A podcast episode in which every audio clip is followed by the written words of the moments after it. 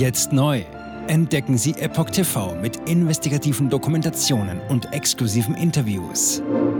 EpochTV.de Willkommen zum Epoch Times Podcast mit dem Thema Das Spiel in der ersten Liga. Deutschland steigt ab. Ein Artikel von Marc Friedrich vom 11. September 2023. Egal ob Fußball oder Made in Germany, im internationalen Ranking lässt Deutschland nach.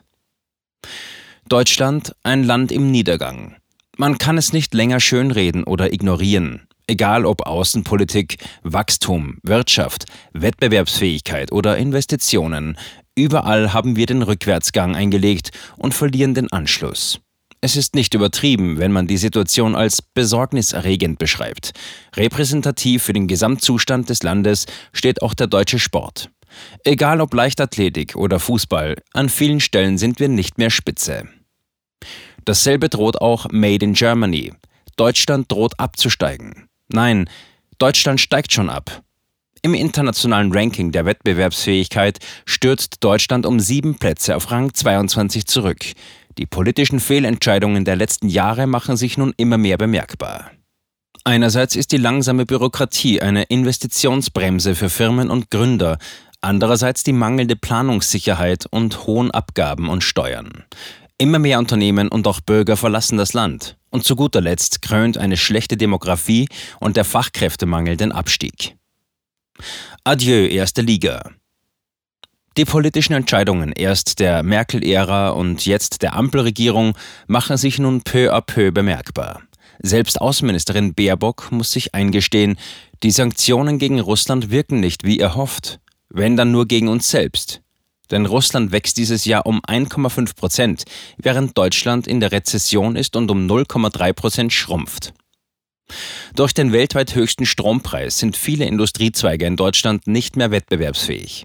Immer mehr qualifizierte Arbeitskräfte und Unternehmen zieht es auf der Suche nach einer planbareren und glücklicheren Zukunft in andere Länder. Ausländische Investoren bleiben diesem unsicheren Terrain fern oder können nur mit Milliarden Steuersubventionen angelockt werden, wie zum Beispiel Intel und TSMC. Dass dieser pressetechnisch ausgebeutete Erfolg teuer erkauft würde, wird schulterzuckend hingenommen. Aber eine Million Euro, Intel oder gar die 2,5 Millionen Euro pro Arbeitsplatz bei TSMC sind sicherlich kein Schnapper.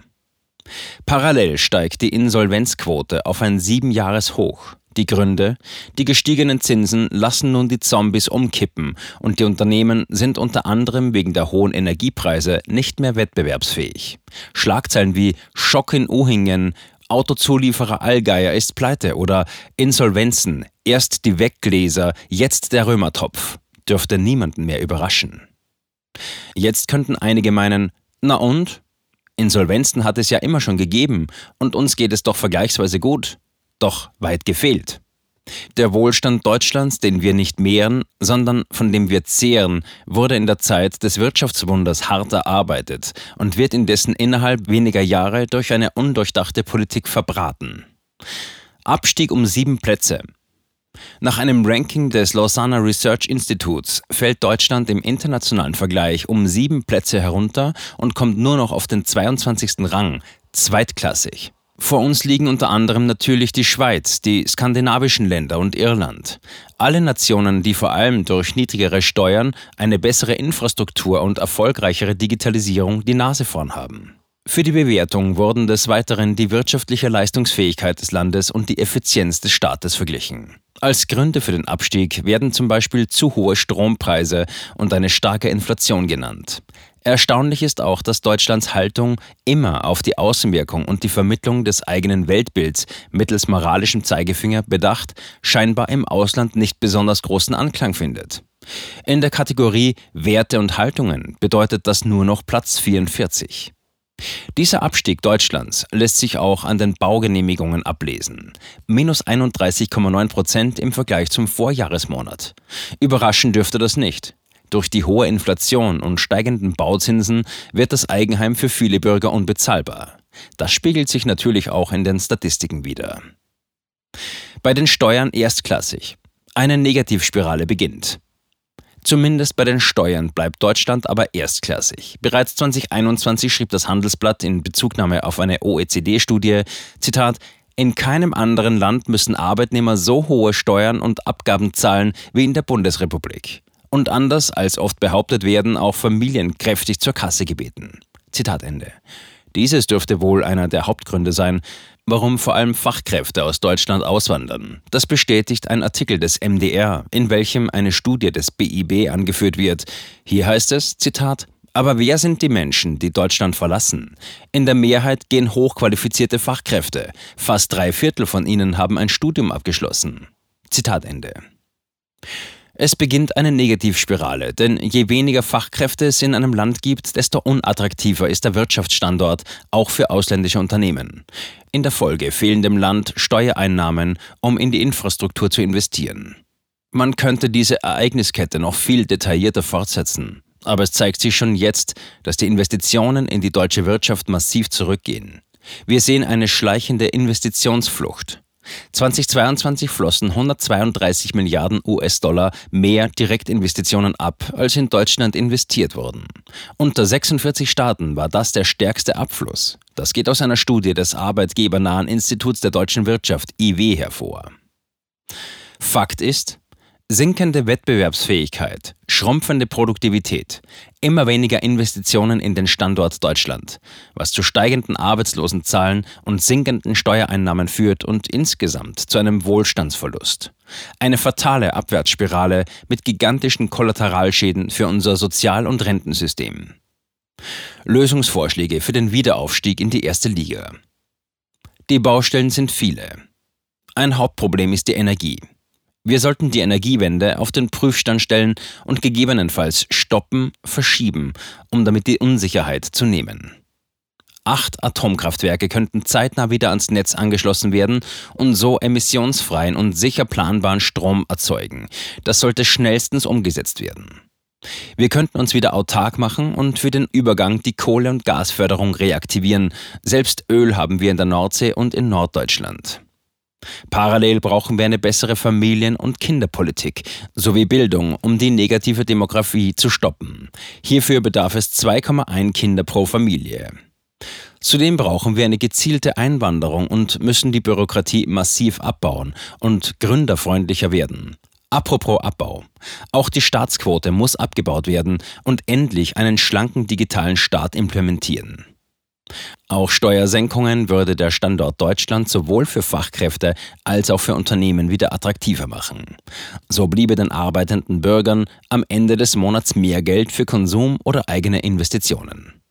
Und auch Unternehmen könnten dann mehr Investitionen in Digitalisierung und in die Ausbildung von Fachkräften stecken. Eine Mammutaufgabe ist auch eine Steuerreform. Hier fordere ich schon lange, dass wir alle 39 Steuern abschaffen und lediglich eine höhere Mehrwertsteuer einführen, sodass wir unsere Steuererklärung jedes Mal kostenlos abgeben, wenn wir bezahlen. Der nette Nebeneffekt. Wir würden nicht nur Steuerberater und Papier sparen, sondern auch Finanzbeamte. Die Frage ist, sind wir bereit, neue Wege zu beschreiten und am Alten zu rütteln? Die Vergangenheit zeigt leider, dass es immer erst schlimmer werden muss, bevor man am Status quo was ändert. Aber Fakt ist, nur wenn wir jetzt tatsächlich einen radikalen Paradigmenwechsel einläuten, kann Deutschland prosperieren und wieder in die erste Liga aufsteigen. Zum Autor. Marc Friedrich ist sechsfacher Spiegel-Bestseller-Autor, Finanzexperte, gefragter Redner, Vordenker, Freigeist und Honorarberater. Sein letzter Bestseller war das erfolgreichste Wirtschaftsbuch 2021, Die größte Chance aller Zeiten. Sein neues Buch erscheint am 21. November 2023. Die größte Revolution aller Zeiten, wieso unser Geld stirbt und wie Sie davon profitieren. Mehr Informationen unter www.friedrich-partner.de und www.mark-friedrich.de. Jetzt neu auf Epoch TV. Impfgeschichten, die Ihnen nie erzählt wurden. Eine eindringliche und aufschlussreiche Dokumentation, deren Trailer YouTube nach drei Minuten entfernt hat. Schauen Sie für nur kurze Zeit die gesamte Doku kostenfrei. Jetzt auf epochtv.de. Ich war geimpft worden.